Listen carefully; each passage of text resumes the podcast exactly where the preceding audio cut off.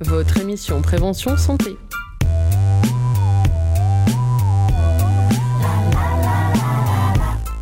Et bonjour et bienvenue chers auditeurs. Vous êtes avec l'équipe de l'émission À santé diffusée sur Radio Pulsar mais aussi sur les ondes de notre partenaire Radio Gatine. On est donc parti pour une heure de vulgarisation scientifique et d'interview autour du thème d'aujourd'hui, c'est-à-dire les 1000 premiers jours de l'enfant. On va donc parler conseils et accompagnement. Et afin d'introduire cette émission et de mieux vous définir ce sujet, Morgane s'est renseignée pour nous et va nous en parler maintenant. Vous n'avez sûrement pas entendu parler du concept des 1000 premiers jours tout comme moi. C'est une initiative de l'UNICEF qui vise à suivre la santé de la mère et de l'enfant, de la grossesse jusqu'aux deux ans de l'enfant, dans le but de privilégier un environnement favorable au développement du fœtus et de l'enfant. Mais pourquoi suivre un bébé tout au début de sa vie?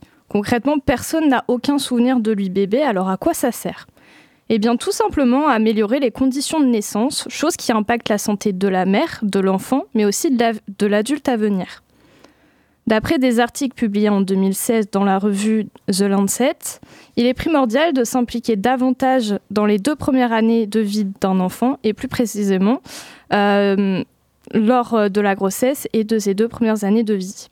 C'est lors de cette période que l'enfant se construit et se développe, ce qui impacte sa santé à l'âge adulte.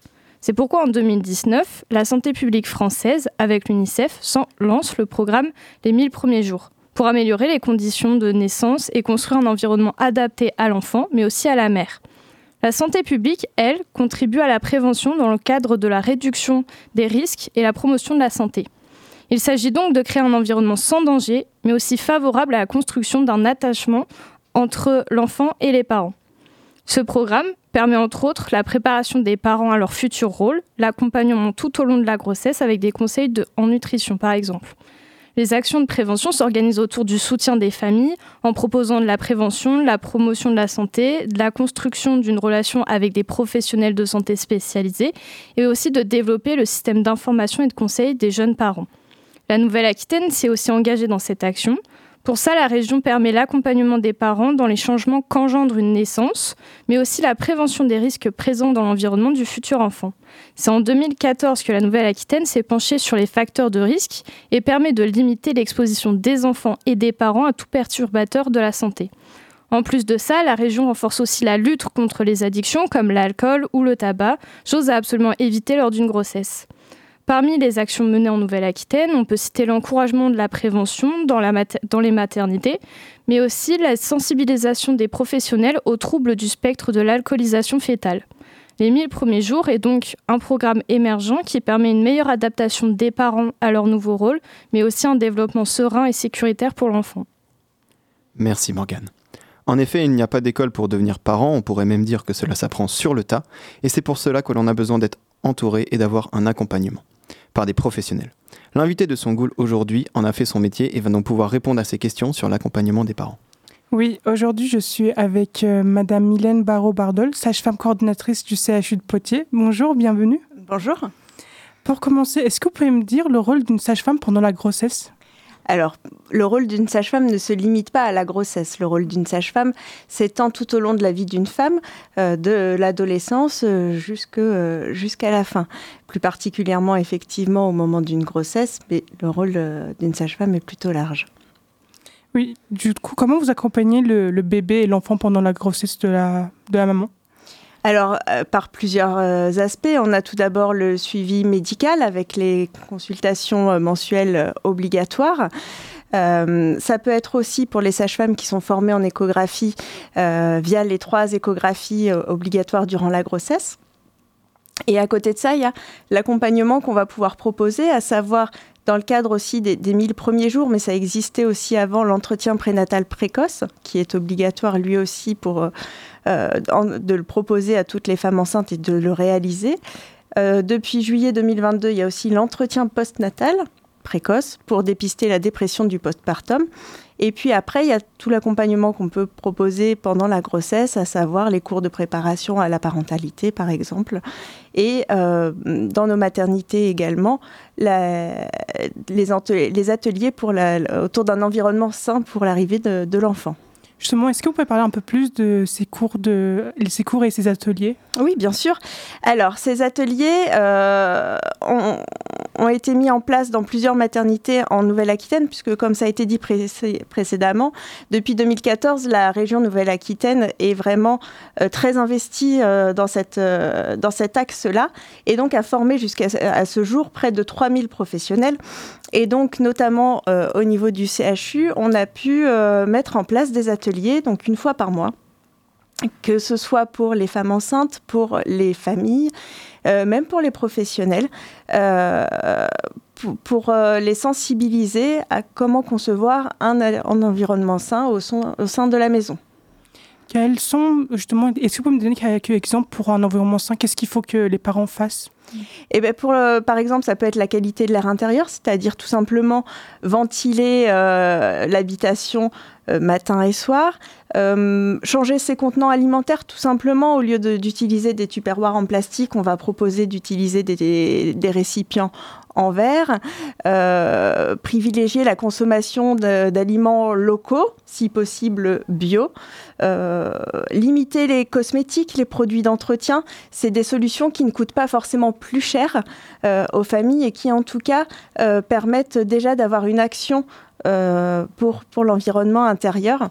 Après, c'est des ateliers qui ne sont pas culpabilisants, c'est-à-dire qu'on donne des conseils et on ne demande pas aux gens de tout mettre en place tout de suite.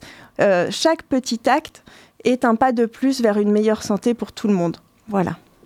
Après l'accouchement, que se passe-t-il pour le bébé? Quels sont les tests qui sont mis en place? Comment on s'occupe?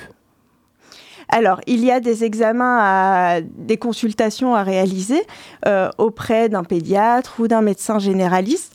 Il y a des vaccins également, euh, au nombre de 11 maintenant jusqu'aux 2 ans de l'enfant, 11 vaccins obligatoires.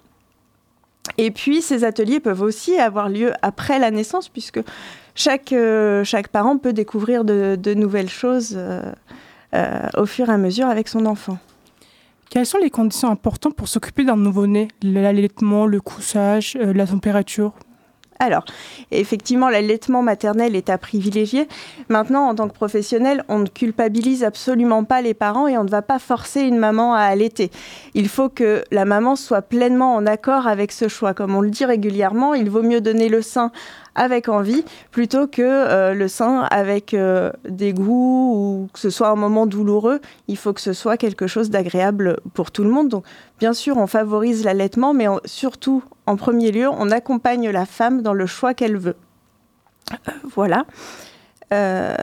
Après, est-ce qu'il faut une température particulière pour le bébé ou des conditions, il faut le tenir d'une façon spéciale? Est-ce que vous apprenez tout ça à la maman? Bien sûr, on donne des conseils aux, parents pour diminuer ce, ce qu'on appelle la mort inattendue du nourrisson.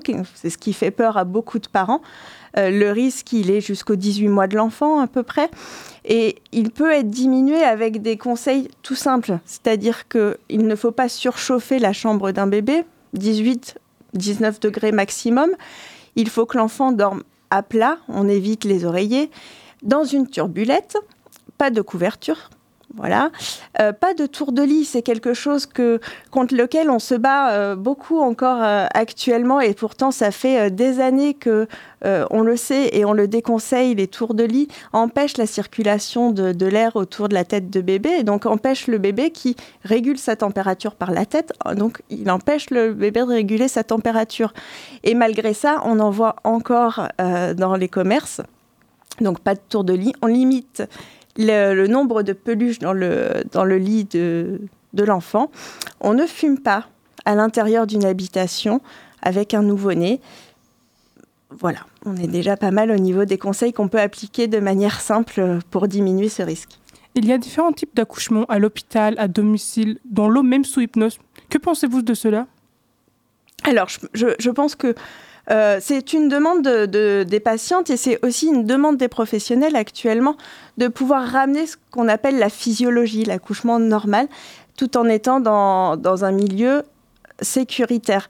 Euh, pour cela, nos équipes au sein du CHU de Poitiers euh, commencent à être formées à l'hypnose. On peut mettre aussi, on a commencé à mettre en place de l'acupuncture.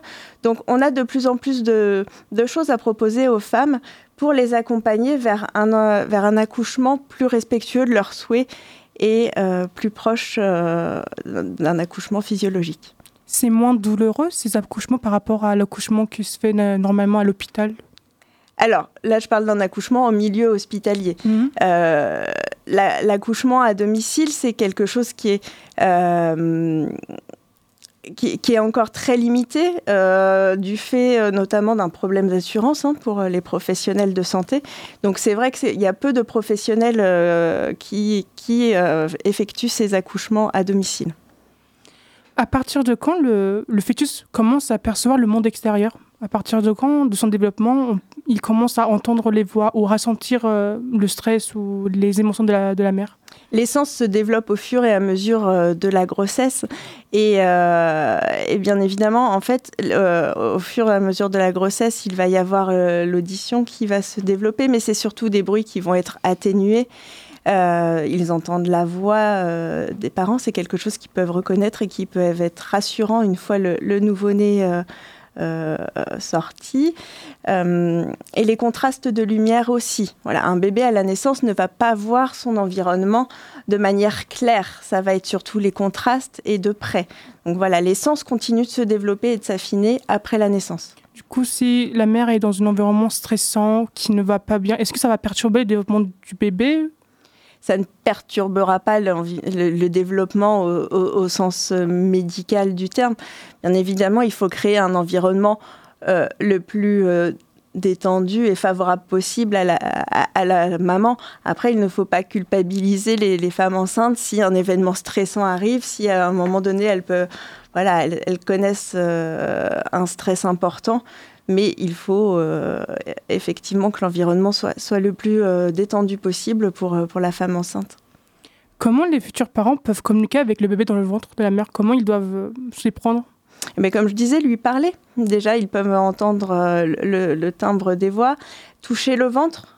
Hein, c'est aussi des choses auxquelles les fœtus peuvent réagir.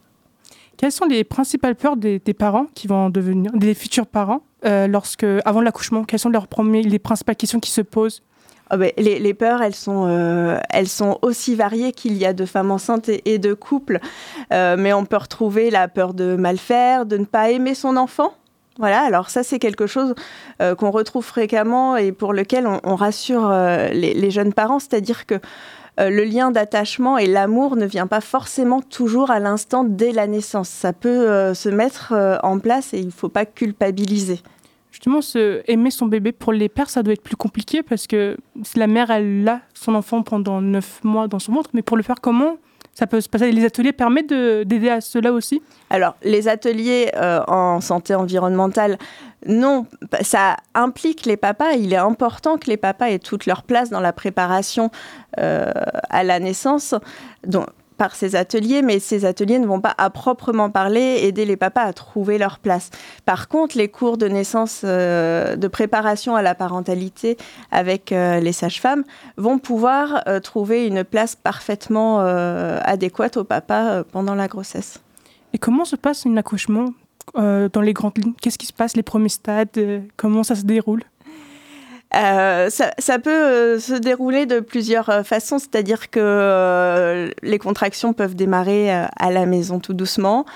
la poche des os peut se rompre sans qu'il n'y ait de contraction.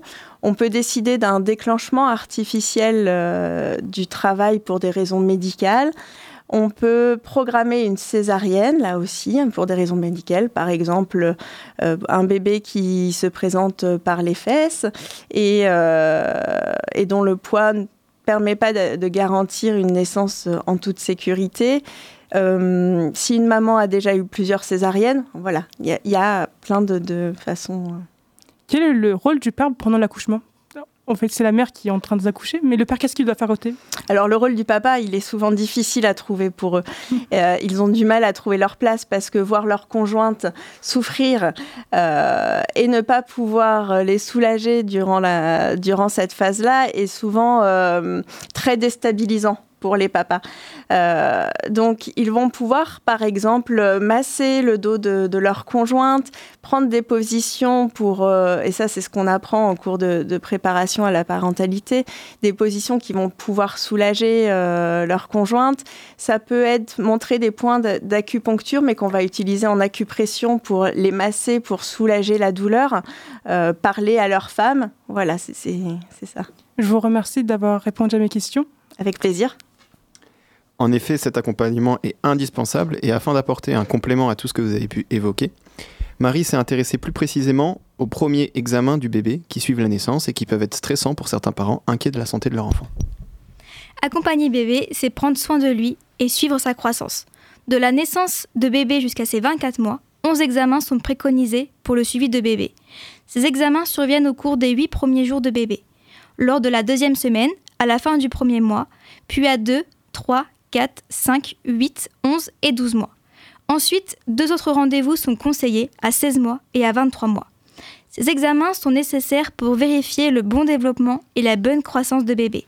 C'est aussi important pour détecter les problèmes de santé fréquents chez le nourrisson, comme les reflux gastriques, les testicules non descendus, une bronchiolite, un asthme du nourrisson, euh, une infection virale, etc. Ils peuvent être pratiqués par un pédiatre ou un médecin généraliste, que ce soit dans un cabinet médical ou un cabinet libéral. Lors de ces rendez-vous, on mesure le poids de bébé, sa taille, son périmètre crânien. C'est nécessaire pour, avoir la bonne, voir la bonne croissance de bébé. Il y a aussi un examen des yeux et de l'audition qui est fait par le médecin. C'est aussi le moment de tester les réflexes de bébé, de voir comment bébé se tient, l'appréhension, la position assise, les mouvements. Tout ça fait partie des critères qui sont pris en compte par les médecins pour évaluer la mobilité de bébé. Avant les consultations, on recommande souvent de noter les habitudes de bébé, que ce soit ses pleurs, son sommeil, son alimentation, ses selles ou ses interactions avec les parents. Ces informations sont aussi importantes pour le, pédiatre ou le médecin afin de mieux comprendre bébé. C'est aussi le moment pour les parents d'être rassurés et d'échanger avec le médecin sur les questions qu'ils se posent. Au rendez-vous du deuxième mois, on commence à vacciner bébé. Parmi les premiers vaccins de bébé, il y a la coqueluche, le tétanos, la poliomélite et le pneumocoque. Toutes les informations sur le suivi médical de bébé euh, peuvent être retrouvées dans le carnet de santé de bébé. En plus de ces 11 premiers examens, un dépistage néonatal peut être fait pour détecter et prendre en charge des maladies rares. Ce dépistage euh, est fait 72 heures après la naissance de bébé. Évidemment, ces 11 examens n'excluent pas des visites chez le médecin dans le cas où bébé se sentirait mal ou si quelque chose n'allait pas. Toutes ces informations que je viens de citer peuvent être retrouvées sur le site des 1000 premiers jours ou bien sur le site amélie.fr. Mylène Barraud-Bardol, euh, je me permets de vous, parler. Euh, est-ce que vous pouvez compléter mes informations sur euh, le dépistage néonatal? Alors, c'est ce qu'on appelle le test de Guthrie. Donc, on fait, avant la sortie de la maternité, une petite piqûre au talon de bébé pour extraire quelques gouttes de sang que l'on dépose sur un buvard, un petit papier dans des cercles, qui est ensuite envoyé euh, à Bordeaux. Et euh, si les parents n'ont pas de nouvelles de ce test, c'est que tout va bien, c'est qu'on n'a rien détecté.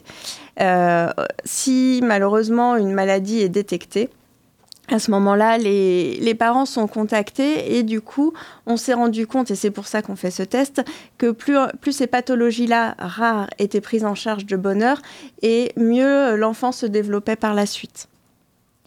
Et il y a des examens qui sont faits à la maternité dès les premières heures de bébé. Alors, alors, dès les premières heures, on, vérifie déjà, on pèse le bébé, on vérifie euh, sa température, euh, et, en fait, on observe bébé au fur et à mesure du, séjour. Le premier examen par un, médecin. Il y a un premier examen par la sage-femme qui a lieu dans les deux heures qui suivent l'accouchement en salle de naissance. Et après, il y a un premier examen médical qui a lieu généralement le lendemain à la maternité par le pédiatre. Au niveau du premier cri du bébé, on dit qu'il est très important, mais pourquoi est-il important? C'est le premier cri permet en fait le déploiement des alvéoles pulmonaires de, l'enfant en fait. Voilà, donc c'est vrai que contrairement aux idées reçues, le bébé n'est pas tout, enfin, ne crie pas tout de suite avant la naissance, il faut généralement quelques instants. Et parfois, ce, moment-là euh, peut inquiéter les parents, mais il faut généralement un petit temps d'adaptation pour que le bébé puisse euh, respirer et développer ses alvéoles et crier. Comme je l'ai dit, les 11 examens obligatoires ne sont pas les seules visites chez le médecin qu'on peut faire avec bébé. Dans quel cas est-ce qu'on devrait consulter le médecin? Euh, Tout symptôme inhabituel euh, chez l'enfant, euh, toute fièvre, doit, doit, pouvoir faire consulter, des vomissements, une diarrhée inhabituelle, enfin tout changement inhabituel chez, chez, le nouveau-né. Merci beaucoup d'avoir répondu à mes questions. Plaisir. Dans quelques minutes, nous, nous intéresserons au PMI, c'est-à-dire les centres de protection maternelle et infantile, car Colline est partie à la rencontre pour son reportage qui est consacré à mieux comprendre leurs leur nécessités et leur mission. Mais juste avant, nous allons écouter une chanson sortie en 2021 de l'artiste Jérémy Frérot, qui a un titre qui rappelle à certains parents le bonheur le plus éprouvant d'une vie. Jérémy Frérot, la naissance, c'est maintenant. Viens voir c'est trop tôt pour sortir, mais regarde, nous on est prêts. T'entends, ça fait longtemps qu'on retarde, on va se lever, nous lancer vers la lumière, même si on sait que l'avenir est solitaire. Devant nous les printemps, aux jours si longs que les nuits commencent, bien avant que le soleil le pense, et tant mieux. Océans aussi lentes, vagues silencieuses, aussi le blanc des cimes grandes, aussi loin que tu peux. C'est tellement beau le monde quand vient le début de l'histoire, avant même la mémoire. C'est tellement grand le monde quand entre pour la première fois en criant aux éclats. On fera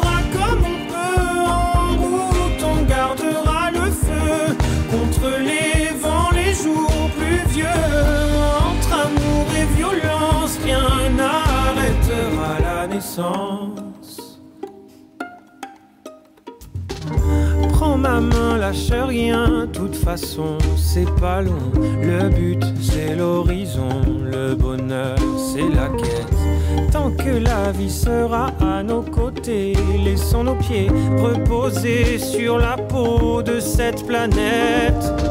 C'est tellement beau le monde quand vient le début de l'histoire, même la mémoire. C'est tellement grand le monde quand entre pour la première fois en criant aux éclats.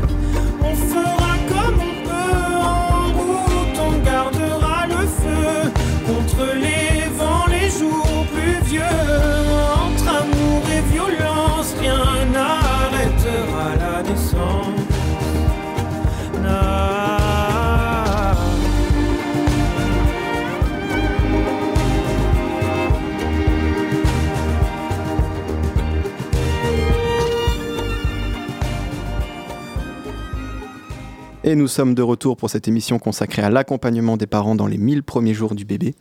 Et comme promis avant cette courte pause musicale, nous, allons nous intéresser au centre de protection maternelle et infantile. Et pour cela, Colline est partie sur place les rencontrer.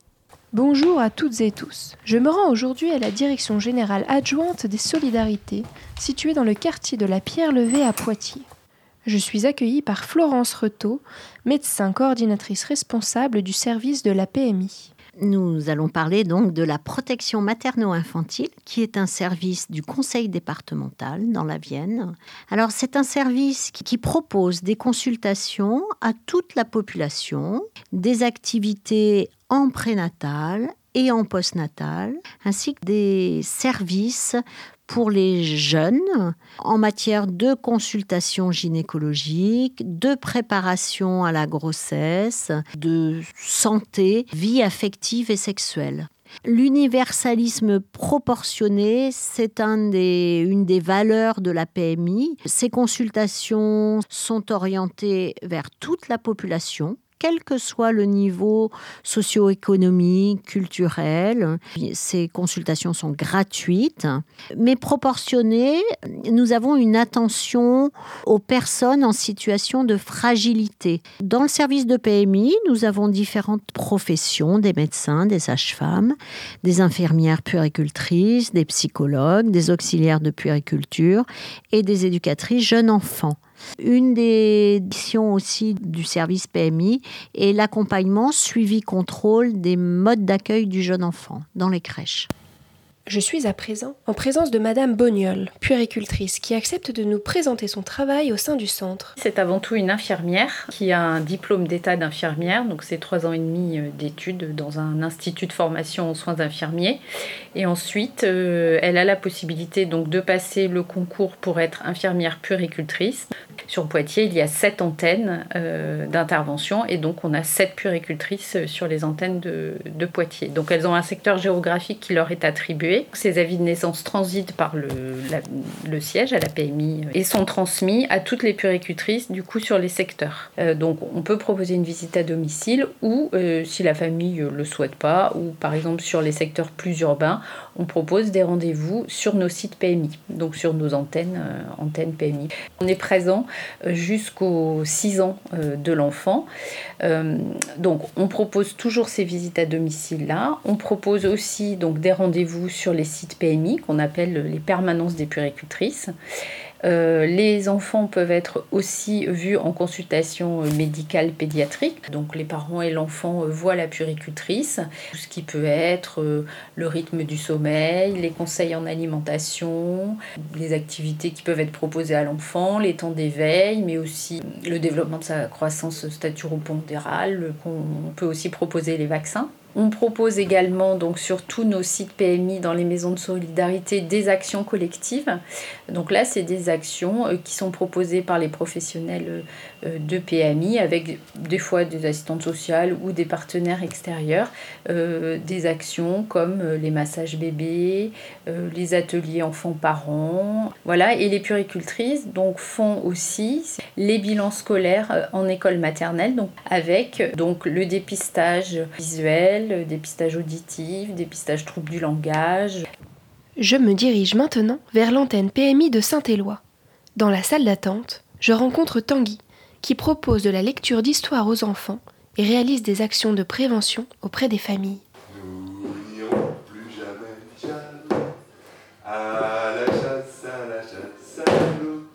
la vie est belle, nous n'avons peur de rien parler aux bébés, leur raconter des histoires, leur chanter des chansons. Ça, ça les aidait à faire leur travail de bébé, parce que eux, ils apprennent très bien sans nous. Madame Meyer, puéricultrice, accepte que j'assiste à une séance. Elle se met debout toute seule. Elle essaie, oui. Elle attrape en fait, elle se met. Ouais. Ah, elle, se, elle fait du quatre pattes Oui. Qu'est-ce qu'elle dit? Ben, dit maman, papa, tata. Voilà, regarde comme ça. Au niveau diversification, elle, a le lait le matin Oui, le matin, le soir. Le soir, d'accord. Ben oui, tu te caches Je te vois. Je vois que le médecin traitant vous a orienté au CLAT. Oui, pour les vaccins. pour vaccin. Pour le BCG. Le BCG. Voilà. Est-ce que vous avez des questions sur euh, Nélia, l'alimentation? Au niveau du poids, là, c'est bon. Hein. Ah bah au niveau du poids, c'est super. Oui, 10 kg 8. La dernière fois, elle faisait 9 kg 7, donc c'est super.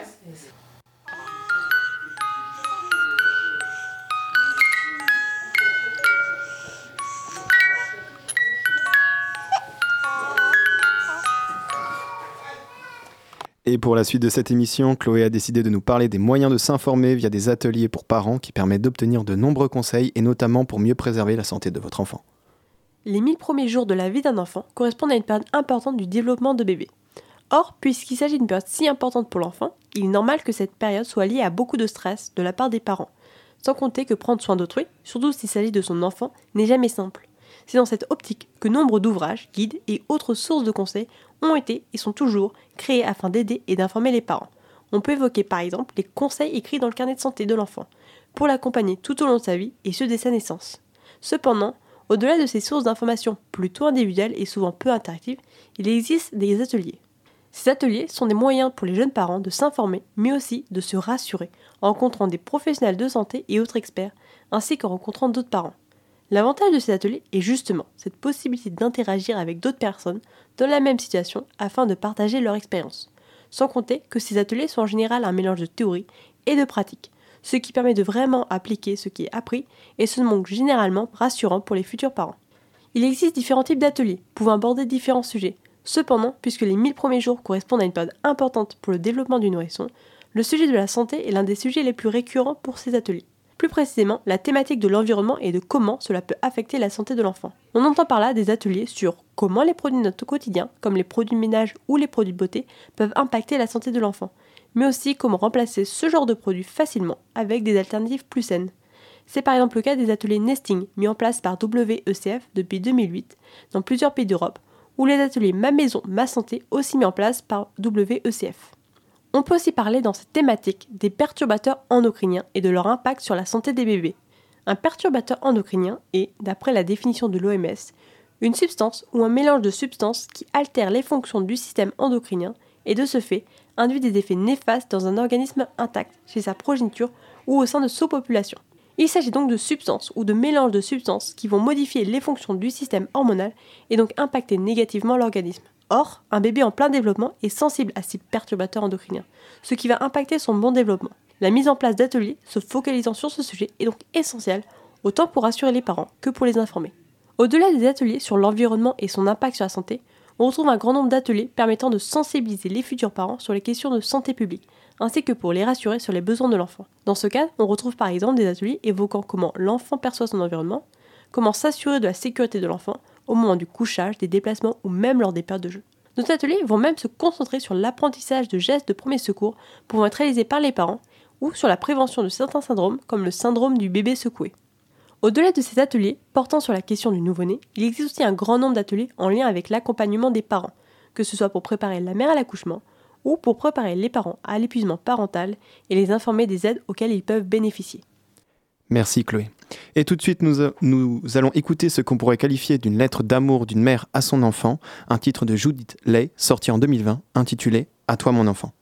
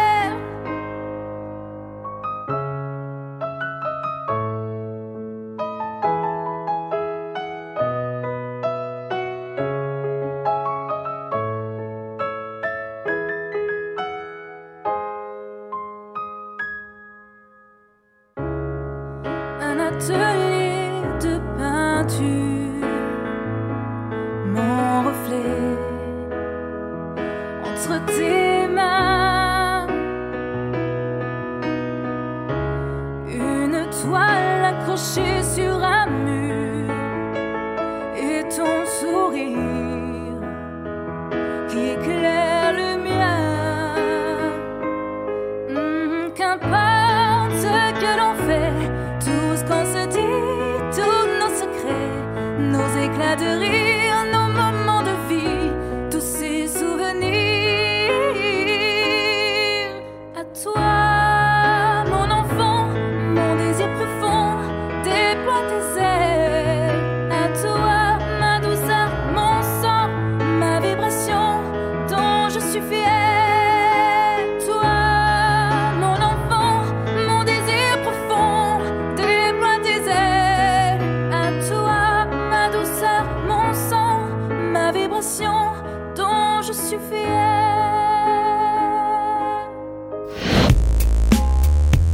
Vous écoutez À ta santé. Et nous sommes de retour. Et pour la dernière partie de À ta santé, Marine a invité une auteure qui a recueilli bon nombre de témoignages de parents étudiants afin qu'elle nous partage ce qu'elle a pu entendre sur le fait d'être un jeune parent. Bonjour, je suis en compagnie d'Hélène Vignal. Bonjour et merci d'être avec nous. Bonjour. Vous êtes autrice de littérature jeunesse et vous animez aussi en parallèle des ateliers d'écriture pour enfants et adultes. De juin à septembre 2022, vous êtes allé euh, dans le cadre d'un projet de la Maison des étudiants euh, de Poitiers à la rencontre de huit étudiants et étudiantes par an pour échanger avec eux sur leur parcours, leurs ressentis. Quand la MDE vous demande, la Maison des étudiants, vous demande de faire ce projet de recueil de témoignages, qu'est-ce qui vous donne l'envie d'accepter? Alors moi j'adore l'exercice du portrait en fait, euh, en écriture.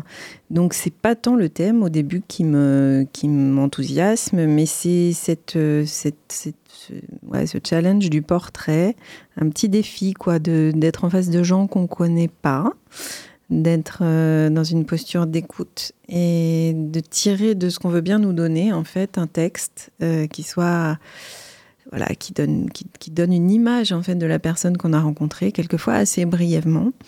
Et ça, au plan littéraire, ça m'intéressait beaucoup. Est-ce que vous avez été face à des profils plus ou moins similaires? Est-ce que vous y attendiez euh, dans leur parcours, leurs milieux sociaux? Alors non, j'ai rencontré huit personnes euh, très différentes. Il y avait sept femmes et un homme. Euh, il y avait des personnes qui étaient étrangères, il y avait des personnes françaises, il y avait des personnes qui avaient des cultures mixées, il y avait des personnes qui avaient des enfants euh, unique, des personnes qui avaient plusieurs enfants, euh, dans des cursus d'études euh, différents. Donc non, c'était des âges aussi différents. Voilà, donc ça allait d'une petite vingtaine à un peu plus de 30 ans, je crois. Voilà, donc c'était vraiment des profils assez, assez divers. Et alors, pour les témoignages, y a-t-il eu des difficultés qui sont remontées, qui étaient communes lorsqu'ils ont témoigné de leur expérience? Oui, il y a des choses communes en fait. Euh, y a, j'ai trouvé qu'il y avait dans les difficultés, il y avait beaucoup de solitude. Euh, en fait, alors que euh, ça peut, c'est assez étrange puisqu'en fait ils sont tous en âge de procréer. Hein, ils ont en gros entre 20 ou 19 et 35 ans, ce qui est l'âge auquel on fait des enfants. Donc il y a une certaine logique à ce qu'ils aient, ce qu'elles aient des enfants. Et pourtant, le fait d'avoir des enfants dans un moment de la vie où c'est pas ce que socialement on attend de vous, on attend de vous dans ce moment-là que vous soyez étudiante, euh, que vous ayez, euh, que vous bossiez vos partiels, que vous soyez assidu en cours, euh, que vous. Et donc, en fait, il y a, y a une espèce de c'est comme si elle dérangeait un peu l'ordre établi hein, par, par, ces, par ces grossesses. Et, euh, et c'est pas très facile ce qu'on leur renvoie de ce point de vue-là, je dois dire. Euh, même si j'aimerais dire le contraire, c'est pas toujours simple euh, ce que euh, bah, les équipes enseignantes peuvent renvoyer, ce que le corps médical peut, peut renvoyer. Et puis euh, finalement, à tel point que certaines des personnes que j'ai interviewées, je pense à une, une, jeune femme qui a préféré faire croire à tout le monde qu'en fait, son enfant n'était pas désiré, que c'était ce qu'on appelle un, très horriblement un accident. Euh, parce que c'était ce qui était plus simple pour elle à porter comme posture. Et ça, je trouve ça vraiment fou, parce qu'en fait, c'est une femme qui était très heureuse d'être enceinte, très heureuse d'avoir un enfant, et finalement, socialement, ce qu'on lui renvoyait était tellement violent qu'elle a préféré dire, bah euh, ouais, non, c'était pas trop, c'était pas trop voulu, euh, voilà ce qui est dans sa propre posture à elle, dans la propre loyauté au projet de famille qu'elle a avec son compagnon, même vis-à-vis -vis de son propre enfant, est quelque chose de très compliqué en fait à faire. Merci. Quelles sont euh, selon vous les forces de ces jeunes dans leur parcours de parentalité? Alors, euh, elles ont une énergie euh, incroyable. Bon, j'utilise le féminin parce qu'elles sont sept, donc même s'il y avait un garçon. Mais elles ont une énergie incroyable, euh, une capacité à, à, mobiliser des ressources pour certaines, qui sont, euh, je pense, au portrait de Miyaro, qui euh, a été vraiment, mais seule, complètement seule au début de sa grossesse et qui a su en fait mobiliser, je crois, tout ce qui existe sur le territoire euh, pour l'accompagner. Avec une, elle venait d'un pays étranger, donc euh, elle connaissait pas les institutions, les dispositifs français, et elle, est, elle est incroyable de débrouillardise, Miyaro, par exemple. Voilà. Vous nous avez parlé des difficultés euh, sociales notamment euh, qu'ils ont rencontrées. Euh, est-ce qu'ils ont été quand même accompagnés correctement par leurs universités, par les services sociaux, lors des grossesses et puis en postpartum pour la suite? Eh c'est très variable euh, d'une personne à l'autre. en fait, euh, j'ai quand même rencontré, euh, je pense au portrait de Claire, qui a, Claire a été extrêmement seule, puisqu'elle a traversé seule notamment des troubles psychiques très importants liés à la, grossesse, avec des, phobies d'impulsion, avec des aversions pour l'allaitement, enfin avec des choses psychiques très très difficiles, sur lesquelles elle a été suivie que par un médecin généraliste qui a fini même par l'exclure de sa patientèle parce qu'elle lui posait trop de lapin, euh, elle n'arrivait pas à s'organiser. Donc euh, certains ont été, certaines ont été bien accompagnées, mais je suis obligée de dire que certaines ont été vraiment complètement livrées à elles-mêmes. Et là, euh, ce qui est intéressant d'observer, c'est qu'elles ont trouvé finalement en elles des ressources absolument incroyables pour faire face à, à, à ce qu'elles devaient traverser. Voilà. Alors pour la suite, euh, je vais prendre un extrait du texte. C'est un témoignage de Ange qui a eu sa fille euh, Alice lors, de sa deuxième année de médecine et, et elle dit C'était une période compliquée. Le fait que ma mère vive avec nous, c'était une grande aide. Elle a été génialissime avec Alice. Elle lui a appris à être émerveillée de tout. Moi, les conseils, si je les prends de ma mère, c'est parce que je vois ce que ça donne.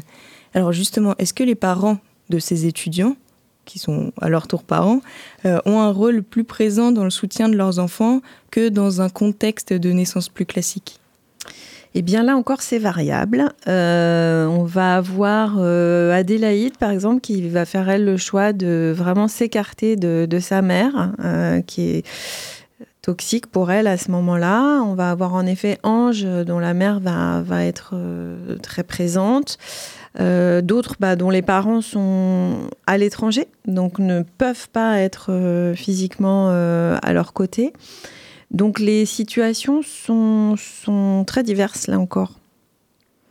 Et alors, plutôt au niveau financier, comment ils se sont débrouillés, ces étudiants, pour subvenir, subvenir à leurs besoins et euh, aux besoins que représente euh, un nouveau-né et puis même un enfant? Est-ce qu'ils ont eu des aides de l'État? Comment ça s'est passé? Ben, alors c'est pas c'est pas un, point euh, sur lequel ils sont spontanément forcément tous allés, mais disons que bah, ils ont eu recours effectivement. Bon, il y a les aides, euh, il y a les aides de, la CAF, euh, il y a des associations, notamment pour tout ce qui est matériel de puériculture, et il y a, il faut le dire, et c'est important que ça circule, il y a à l'université une association d'étudiants parents, et, euh, et donc cette association peut aussi être d'un grand secours par rapport à tout type de difficultés, que ce soit des difficultés matérielles, sanitaires, psychologiques, euh, et de, de, de l'ordre du cursus universitaire aussi, parce que, eh bien, euh, évidemment, euh, euh, quelquefois, eh ben, la date de l'accouchement est prévue en plein pendant les périodes d'examen, ou bien ben, certaines étaient, par exemple, Mathilde suivait ses cours en distanciel pendant le Covid, et systématiquement, la pauvre, elle s'endormait devant les cours en ligne, parce que ben, c'est un des effets de la grossesse, hein, c'est qu'on a très envie de dormir. Euh, donc voilà, il y a plein, plein de choses et, parfois, parfois ils ont été très aidés sur le plan pédagogique et parfois, euh, je pense à Adé- Adélaïde par exemple, qui, a dû aller au rattrapage pour 0,07 points alors qu'elle venait d'accoucher en fait. Voilà. Donc ça, typiquement, c'est des choses euh, sur lesquelles je pense on, pourrait euh, progresser. Alors justement, quand on est étudiant, on a des obligations, des stages, des TP, des cours en amphi. Comment ils se sont arrangés pour garder leur enfant pendant leur temps de travail à l'université? Alors, euh, bah, c'est très compliqué. Euh, bah, quelquefois, il y a un autre parent donc, euh, qui, peut être disponible. Il y a des modes de garde, mais qui sont pas faciles à décrocher. Et puis, il y a eu quelquefois des, des parents qui ont été obligés de différer leur, leur cursus, qui ont interrompu leur cursus pour le reprendre après. Donc là encore, bon, on peut faire un contrat, euh, pardon, j'ai plus le terme, je, suis désolée, ça doit être un contrat d'accompagnement éducatif ou quelque chose comme ça, ou d'aménagement éducatif peut-être, euh, qui permet euh, bah, d'aménager sa, sa formation en raison d'un état de santé, mais aussi en raison d'une maternité en route. Voilà. Alors toujours sur le plan social, il y a un décalage qui se fait entre ces parents étudiants et les autres euh, Mm. étudiants. Euh, comment ils ont pu trouver leur place au sein de, leur, de l'université, même de la société en général? Ils se sont isolés, vous l'avez dit? Ouais, c'est pas facile euh, d'être dans cette situation-là parce qu'on a, euh, en fait, elles ont à côté d'elles euh, des, des étudiants qui sont plutôt dans, un, dans une alternance cours, éventuellement petit boulot et puis loisirs. Euh, et donc, en fait, pour elles, euh, du coup, la temporalité se, se découpe pas du tout de la même façon. En fait, elles courent tout le temps pour récupérer les enfants ou pour récupérer les cours ou pour euh, voilà essayer d'assurer. Et ce qu'elles disent, c'est mais quand je suis avec mes enfants, je ne pense qu'à mes cours, et quand je suis en cours, je ne pense qu'à mes enfants. C'est-à-dire qu'elles ont sans arrêt cette sensation d'être écartelées entre les deux. Euh, donc c'est très particulier, ça demande une organisation très très rigoureuse et puis de, savoir aussi lâcher sur des choses du quotidien, euh, voilà, d'accepter d'être dans des endroits ben, pas super clean, euh, avec des montagnes de linge, avec euh, voilà. Et puis il y a aussi des, considérations matérielles. Enfin, il faut s'alimenter, il faut s'alimenter correctement quand on est enceinte. Et bah, certaines ont eu recours aux, aux épiceries sociales, par exemple, parce que financièrement c'était c'était compliqué. Donc c'est c'est des milliers de préoccupations en plus euh, des préoccupations que vous connaissez bien, qui sont les préoccupations de la vie étudiante. hein, euh, voilà, euh, le logement, le boulot, les moyens de subsistance et, le, cursus universitaire, en plus de la vie affective, familiale, amoureuse, que sais-je. Et ben à tout ça, on rajoute voilà une grossesse, un ou plusieurs enfants. Et donc, ça devient assez rock'n'roll. Mm. Une question un peu plus personnelle, est-ce qu'il y a un témoignage euh, sur les huit qui vous a particulièrement touché? Euh, ça, ça minorerait les sept autres euh, d'en mettre un en, avant. Vraiment, je vous invite à lire ces témoignages parce que j'ai essayé de les écrire aussi en perspective avec la vie euh, de ces sept femmes et de cet homme, euh, de, de les mettre eux-mêmes en perspective de leur, de leur propre enfance, de leur propre parcours, à la fois de formation, éventuellement de migration et de parentalité. Et ce que je trouve fascinant, c'est euh, euh, euh, en fait la cohérence de leur parcours et quelquefois comment, euh, des années après, la situation qu'ils vivent aujourd'hui répond à une situation d'enfance ou répond à, même quelquefois à, une situation traversée par leurs propres parents. Et, euh, je suis très touchée d'ailleurs, et je profite de, cette audience pour les remercier en fait de la confiance qu'ils m'ont fait parce que nous ne nous connaissions pas, ni les uns ni les autres. Et vraiment, en- dans des entretiens qui ont duré entre une heure et demie et peut-être quatre, heures, euh, ils m'ont livré vraiment toute leur vie. Et si vous ces témoignages, vous verrez qu'en fait, un, nourrisson, il arrive dans, un, dans tout un chemin euh, familial, dans toute une histoire familiale, euh, puisqu'on a évoqué quelquefois les grands-parents, voire les arrière-grands-parents de ces nourrissons. Euh, et c'est très intéressant de voir comment tout cela se place, en fait. Et, et d'ailleurs, elle-même et lui-même, lorsqu'ils racontaient leur histoire et lorsqu'ils ont lu leur portrait après, m'ont dit mais en fait, il y a des choses que j'avais même pas conscientisées, en fait, parce que c'est vrai que bon, ils vont à 2000 à l'heure et se poser, raconter son histoire, celle de ses parents, celle de sa lignée, ça met plein plein de, de choses en, en relief. quoi. Et alors pour finir, est-ce que vous avez ressenti que ça a fait du bien à ces jeunes parents de se confier parce qu'ils en avaient besoin? Ben, en tout cas, c'est ce que cer- certains ont dit. Euh, certains, euh, il y a des grands moments d'émotion même hein, dans, les, dans, les, dans les interviews, dans les témoignages. Moi, très volont- volontairement, je ne prenais pas de notes pour euh, toujours avoir le regard accroché à elle et à lui. Et, hum, et donc, ouais, il y a eu des moments où c'était extrêmement touchant ce qui était raconté. Et à plusieurs reprises, euh, j'ai entendu ces phrases ça fait du bien, euh, c'est pas souvent qu'on m'écoute, euh, c'est une vraie thérapie. Euh, Enfin voilà, il y a, il y a des, oui, il y a des choses de cet ordre-là qui sont sorties, même si en aucun cas euh, c'était mon intention, euh, puisque je n'en ai absolument pas les compétences. Moi, je suis écrivaine, donc j'écris.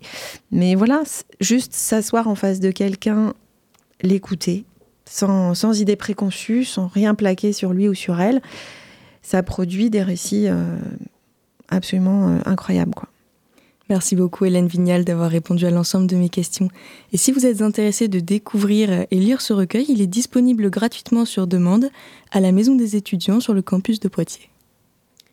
À ta santé touche à sa fin. J'aimerais remercier nos partenaires et les personnes qui ont participé à la réalisation de cette émission. On vous remercie de nous avoir écoutés et on vous dit à dans deux semaines pour un thème bien différent puisqu'il s'agit des intelligences artificielles dans le domaine médical.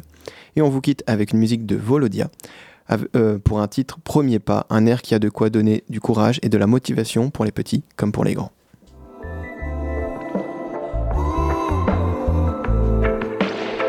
Il faut bien faire le premier pas et commencer quelque part. La vie est faite de premières fois. Il faut bien faire le premier pas et commencer quelque part. Il faut bien faire le premier pas. Ça n'est qu'une affaire de choix.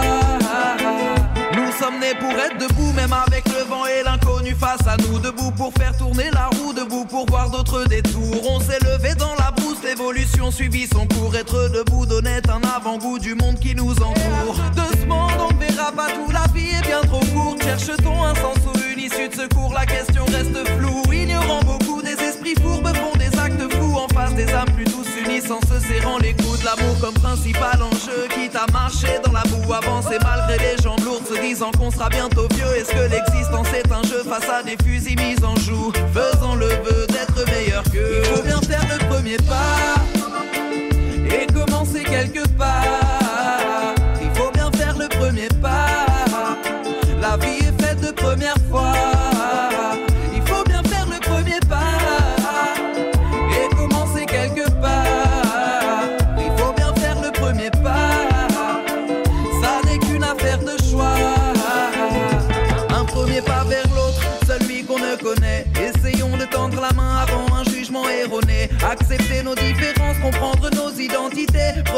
Premier dialogue, la graine ou la rencontre naît. Pour réparer les fractures, y a des morceaux à recoller. Apprenons des erreurs d'antan si on ne peut pas les gommer. En allant vers notre prochain, c'est là qu'on se reconnaît. Marchons ensemble vers demain, vers l'avenir qu'on se promet. Pour reconstruire ce qui est cassé, il ne suffit pas d'être désolé. Laissons la trace d'un premier pas qui pourrait changer les données. Être meilleur chaque jour, même quand on nous rit au nez. Il faut faire ce premier pas et ne pas renoncer. Il faut bien faire le premier pas et commencer quelque part.